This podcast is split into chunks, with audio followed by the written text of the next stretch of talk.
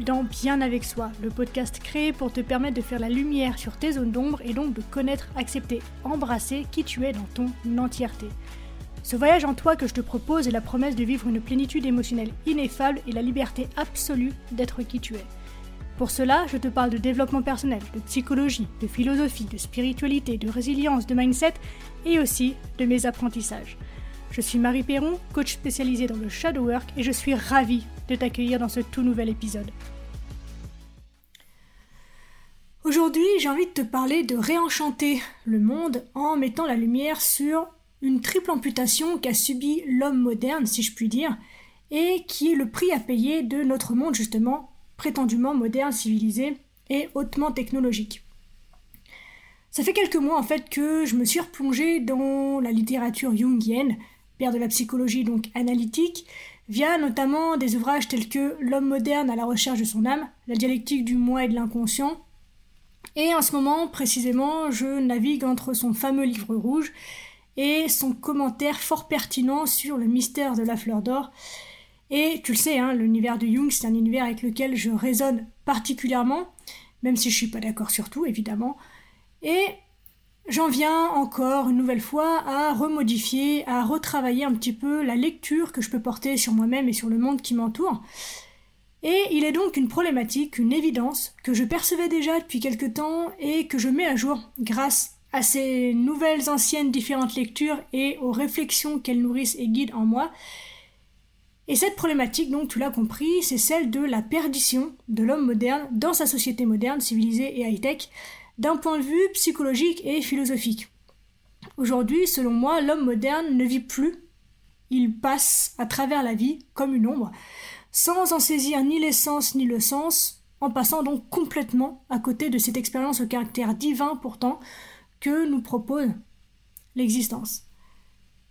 Comme je t'ai dit donc, j'ai décelé, à travers mes lectures et ma lecture du monde, de mon monde, de mes perceptions, Trois amputations subies et déclenchées par l'homme moderne, et ce, malgré l'incroyable progrès de la conscience humaine et de tous les avantages apparents qui en découlent, et qui sont pourtant le prix à payer justement de cet essor si intense et rapide de notre conscience.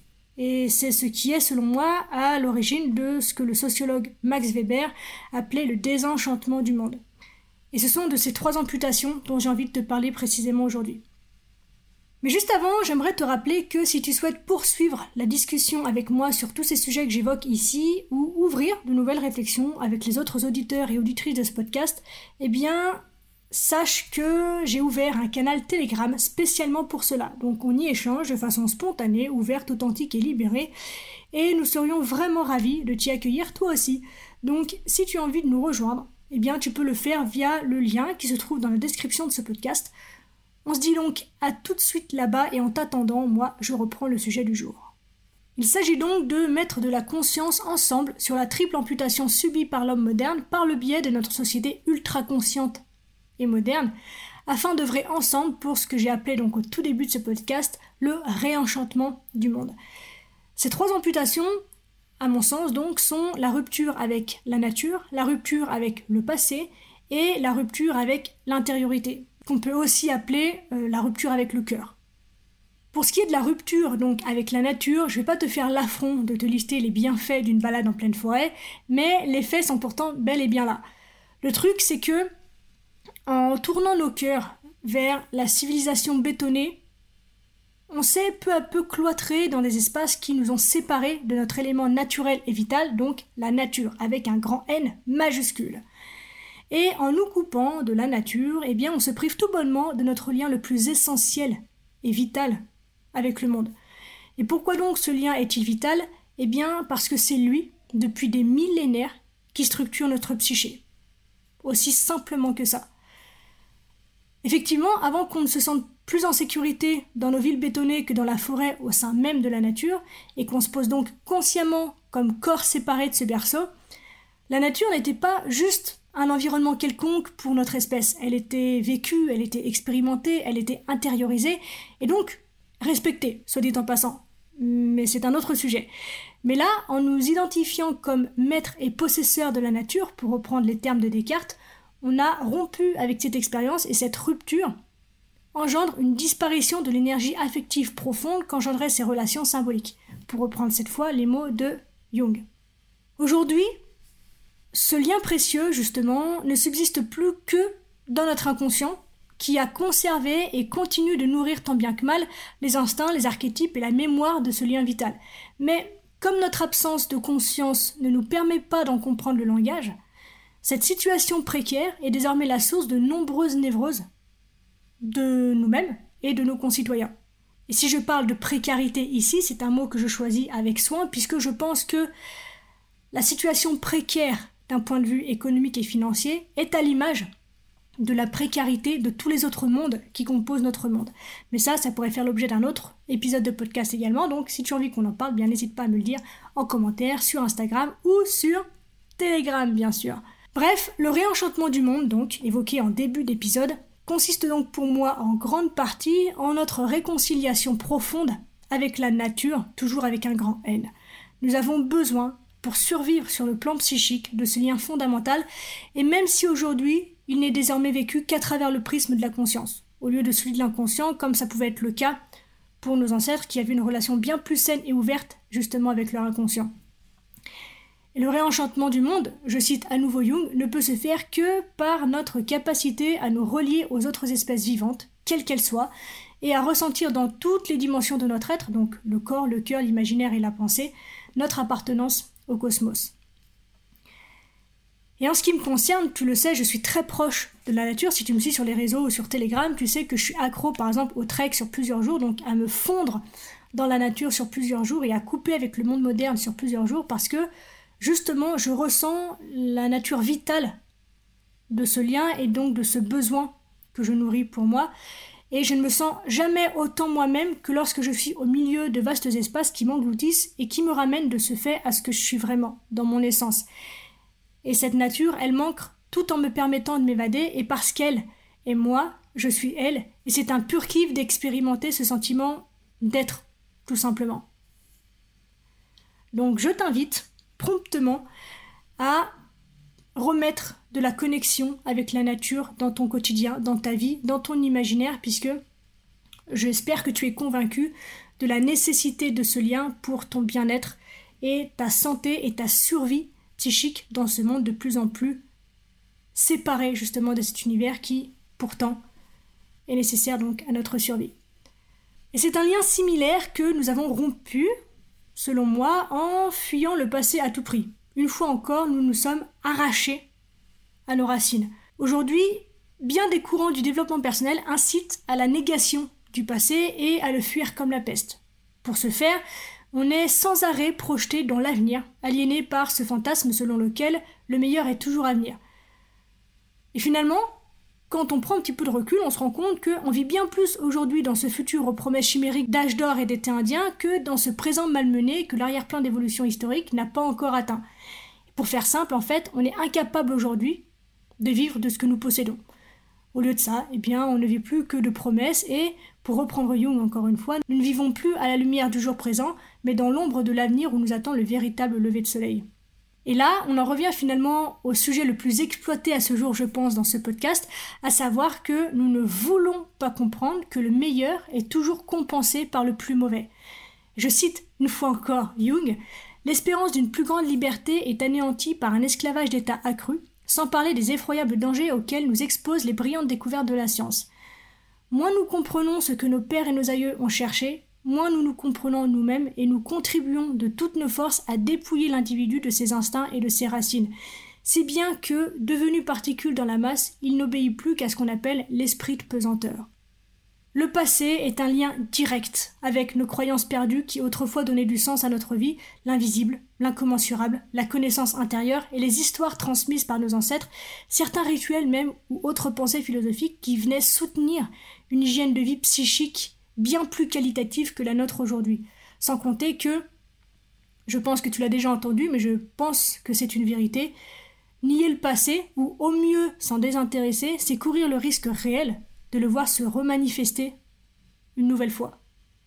Donc, là encore, je t'invite promptement toujours à ne pas rompre le lien de façon définitive, ce qui est impossible de toute façon puisqu'il agit de toute façon dans un coin de ton inconscient, ne serait-ce que par le biais de ton inconscient collectif, mais donc de revenir à des sources saines, à une relation saine avec la notion de passé. Ce n'est pas parce que tu t'y intéresses, ce n'est pas parce que tu y puises de la valeur et des enseignements que tu es bloqué dedans, comme on peut souvent l'entendre dans le développement personnel et dans tout ce milieu de la psychologie positive.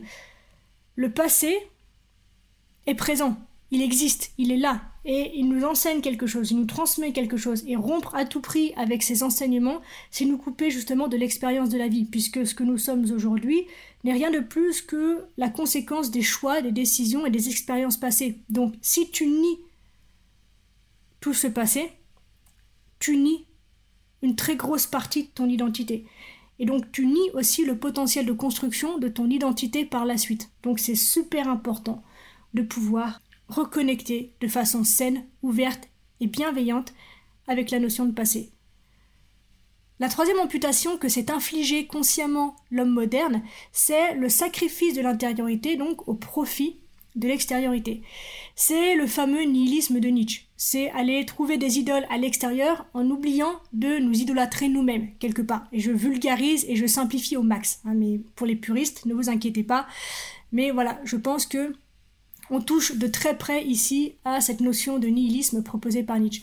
On a en fait échangé le pouvoir du cœur et de l'imaginaire contre celui de la raison, qui sont deux phénomènes à mon sens étroitement liés, puisque l'excès de raison va avec l'excès d'extériorité et vice-versa.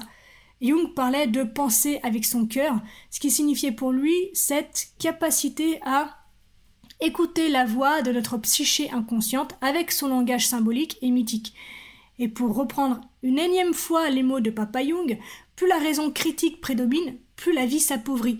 Mais plus nous sommes aptes à rendre conscient ce qui est inconscient, plus grande est la vie que nous intégrons. La surestimation de la raison a ceci de commun avec un pouvoir d'État absolu. Sous sa domination, l'individu périt. Et personnellement, je le vois bien, hein, très bien même, puisque je suis quelqu'un d'extrêmement cérébral au départ, et il m'a fallu un boulot monstre qui n'est pas fini pour accepter de redescendre un peu plus dans les étages pour écouter, recevoir, comprendre ce qui venait de mon fort intérieur, ce qui venait directement de mon âme. Le mental, pendant des années, était devenu mon refuge, et dans cet espace-là, j'étais profondément vide et malheureuse en fait. Tout le temps que je passais dans ma tête, c'était du temps durant lequel je ne vivais pas, je n'expérimentais pas, en fait, l'incarnation de la vie. Mais dès que je m'exprimais à travers d'autres refuges tels que la musique, la photo ou le dessin par exemple, eh bien j'étais apaisée, j'étais ancrée et j'étais dans une réelle connaissance de moi-même, qui n'était pas mentalisée, qui n'était pas intellectualisée, mais qui était ressentie dans ma chair. Parce que ce que je posais sur papier ou sur la pellicule, c'était un message qui justement venait directement de mon âme, de mon fort intérieur et de ce que je suis au plus profond de moi-même et par le biais de l'imaginaire et de l'espace que j'étais capable de lui laisser, et qu'il a toujours aujourd'hui, de plus en plus même d'ailleurs, je vis désormais dans un univers bien plus riche et vaste dont je me sens véritablement faire partie en fait. Et cette capacité à se sentir faire partie de quelque chose, être rattaché à quelque chose et donc faire partie d'un groupe, d'une union, de quelque chose en fait de concret et de tangible, eh bien en termes d'expression de sa liberté et de soi-même, je trouve que c'est super fort. Et donc, selon moi, on ne devrait pas sous-estimer l'importance de la fonction imaginative parce qu'elle est notre lien direct avec le monde invisible, mythique et symbolique qui constitue et maintient ce lien naturel et une fois encore essentiel entre notre conscient et notre inconscient. Elle en est purement et simplement le langage en fait. Et donc apprendre et comprendre le langage de son inconscient, c'est la voie la plus sûre au sens de certaines pour découvrir et nourrir le soi, donc la part divine de notre être. Et d'ailleurs, des succès tels que ceux de J.K. Rowling, Tolkien ou encore Alex Pina, donc Harry Potter, Le Seigneur des Anneaux ou La Casa des Papels, pour ne citer que, en est une preuve criante selon moi, puisque ces univers nous permettent d'exprimer et de nourrir notre besoin profond de connecter avec la notion de mythe, avec les symboles, à travers cette faculté extraordinaire qu'est l'imaginaire. C'est en grande partie par cette faculté de l'imaginaire que nous pouvons vivre aussi cette expérience de réenchantement du monde. Et cette fois, je vais employer les mots de Wunenberger, donc un philosophe spécialiste de l'image et du sacré, qui dit L'imagination ne peut plus être traitée seulement de folle du logis qui perturbe gravement ou idéalise sans raison, mais doit être comprise comme un processus psychique qui engendre des images fondamentales, des récits fondateurs qui mettent en ordre l'existence, des mondes invisibles qui expliquent mieux le nôtre, etc., etc. Archétype de l'inconscient, narration mythique, croyance en des entités invisibles traversent nos perceptions, notre mémoire, notre besoin d'anticipation, nos relations aux autres, nos rapports aux institutions, mais nous servent aussi à créer des œuvres d'art, à aménager nos espaces, à structurer nos calendriers, à diriger des hommes ou à instituer des rites ou des cultes. Et je trouve que ces mots, donc empruntés à Wienerberger, sont extrêmement clairs sur la riche capacité de notre fonction imaginative il est super important de pouvoir nourrir consciemment et de façon régulière et répétée notre monde imaginaire. Et je pense aujourd'hui que l'une des difficultés que nous éprouvons se trouve dans la consommation, une fois de plus, des médias et des images, puisque on nous impose une représentation des choses, on nous impose la symbolisation de notre univers. Et donc, par cette absence d'autonomie en fait dans la création de notre imaginaire, on se coupe une fois de plus d'une fonction qui est vitale pour la compréhension de notre monde intérieur et donc du monde extérieur. Et j'ai envie d'ouvrir une petite parenthèse ici, puisque je ne suis pas en train d'inciter à une perdition et à une fuite en avant dans l'imaginaire, absolument pas du tout. Il est nécessaire évidemment de nourrir une forme d'encre dans le monde, et là c'est le lien avec la nature qui notamment peut nous aider à ça. Mais il est super important d'enrichir, de nourrir et d'être en contact régulier avec cet espace imaginatif en nous, puisque il est là une fois de plus pour nous permettre d'exprimer le langage de notre inconscient et donc de le comprendre par le biais, encore une fois, de ces symboles, de ces archétypes et de ces mythes, de ces histoires qu'on aime raconter et qui sont là pour illustrer en fait ce que l'on est incapable de saisir par la conscience dans notre quotidien. Et je pense que cet élément particulièrement, donc cette notion de cœur et d'intériorité, sert en grande partie le succès grandissant de la pensée orientale chez nous, puisque la pensée orientale ainsi que l'homme qui la nourrit a une dimension plus introvertie, alors que l'extraversion occidentale nous a projeté davantage dans cette conquête de l'extérieur que dans la connaissance et la maîtrise de soi. Aujourd'hui, on voit une scission nette entre les deux modes de pensée, à savoir que la pensée orientale est analytique et donc tournée vers l'extérieur, à savoir qu'elle reçoit en fait ses bienfaits et ses symboles justement et son langage de l'extérieur. Et lorsqu'on arrive à une conclusion par un raisonnement logique, on est convaincu de détenir la vérité, une vérité sur laquelle on met des mots et donc que l'on restreint, que l'on confine dans la limite de notre vocabulaire. Alors que la pensée orientale est plus faite par exemple de concepts justement difficiles à expliquer par les mots, parce qu'elle veut nous inviter en premier lieu à l'expérience intérieure, parce que c'est la seule compréhension finalement qui a de la valeur et qui compte. Et je pense que tu seras d'accord pour dire que cet appauvrissement de la vie intérieure au profit de la vie extérieure nous fait énormément de mal et les conséquences sont lourdes. Par exemple, bien que nous ayons accès à de plus en plus de plaisir à l'extérieur, eh bien on mène une existence qui est réduite Henry David Thoreau évoquait une vie de tranquille désespoir et je pense qu'aujourd'hui, de façon majoritaire, on est en plein dedans. Plus on en a, moins on en a, et plus on court, moins on vit.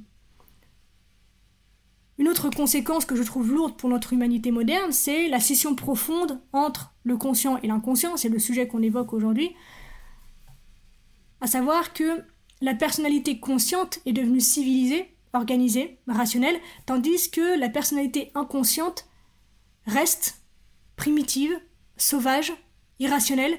C'est la lecture en tout cas qu'on nous en donne aujourd'hui, c'est l'image qu'on nous impose justement d'en avoir aujourd'hui. Or, si cette dernière n'est pas intégrée à la conscience par une vie symbolique, on y revient, c'est-à-dire une pratique spirituelle ou un travail psychologique qui est profond, elle peut s'exprimer à tout moment de manière violente, barbare, éruptive, tant sur le plan individuel que collectif. Et on peut aisément constater, avec deux pas de recul et un petit peu d'ouverture d'esprit, que la raison, la civilisation et la culture n'ont pas pu entraver des projets tels que ceux du nationalisme, du nazisme ou du communisme par exemple. Et même plus récemment, la crise de la Covid-19 et les débats houleux qu'elle a engendrés en sont également de très bons exemples. Où on voit que on est confiné, une fois de plus, sans mauvais jeu de mots, dans des raisonnements logiques qui sont tellement étroits qu'on a peur en fait d'en sortir. Aujourd'hui, on est incapable de gérer, de générer un débat sans qu'on s'envoie des fions à la tronche en campant sur ses positions et en étant capable d'ouverture à l'autre, puisque on est tellement contraint et confiné dans nos représentations logiques imposées qui puisaient par l'extérieur que s'aventurer en dehors de ces représentations, bah, ça fait une peur bleue, on a l'impression de se perdre et on a l'impression de se désidentifier presque. Alors que plus on fera place à cette intériorité, notamment par le monde imaginaire et symbolique, plus on aura la capacité de réunir le monde, et ce malgré ou grâce, j'ai envie de dire, au nombre incalculable de pensées différentes qui vivent aujourd'hui sur cette terre. Donc, pour conclure cet épisode, l'incarnation du soi par la connaissance et la maîtrise de soi nécessite pour moi la réintégration dans nos vies de ces trois dimensions, donc la nature, le passé et l'intériorité, le cœur, et je pense que l'humanité aujourd'hui en a un besoin urgent. Et plus l'avènement du développement personnel et de la pensée positive de la psychologie positive est fort, plus on a besoin de cet ancrage avec ces trois dimensions, pour ne pas se perdre justement dans cette espèce de fuite en avant poussée par cette injonction au bonheur qui nous pousse, comme je le disais tout à l'heure, à vivre dans l'espoir d'un futur riche libéré de toute la souffrance plutôt que d'expérimenter un présent qui justement pourrait construire le futur dont on a besoin. Donc, le réenchantement du monde dépend donc de notre capacité à nous reconnecter avec la nature, le passé et notre intériorité ou notre cœur, et nous pouvons toutes et tous être acteurs et actrices de ce mouvement dont la vague commence à déferler sur le monde. Et celles et ceux qui refuseront d'apprendre à surfer sur cette vague pour camper sur leur position finiront noyés tandis que les autres seront choyés.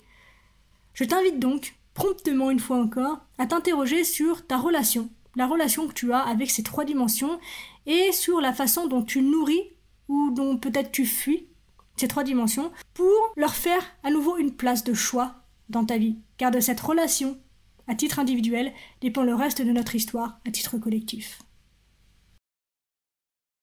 On arrive déjà à la fin de cet épisode. Merci de l'avoir écouté jusqu'au bout. J'espère qu'il t'a plu. Si c'est le cas, n'hésite pas à me le faire savoir et à m'encourager en mettant un commentaire ou 5 étoiles sur Apple Podcast ou encore Spotify. Les témoignages, les interactions, ça aide simplement à mettre le contenu en avant et donc à agrandir la communauté et c'est vraiment super important pour moi donc merci pour ta contribution. Dernière chose, si tu as envie de me poser des questions, d'interagir avec moi ou de me soumettre des sujets que tu aimerais que j'évoque dans ce podcast, eh bien n'hésite pas à me le faire savoir en privé sur Instagram, le lien se trouve dans la description. On se retrouve très vite dans un tout nouvel épisode, d'ici là bien sûr, prends soin de toi, sois reconnaissant envers la vie et surtout n'oublie jamais que tu es la personne la plus importante de ta vie et que de ce fait, tu mérites ce qu'il y a de meilleur. Je nous aime, à la revoyure.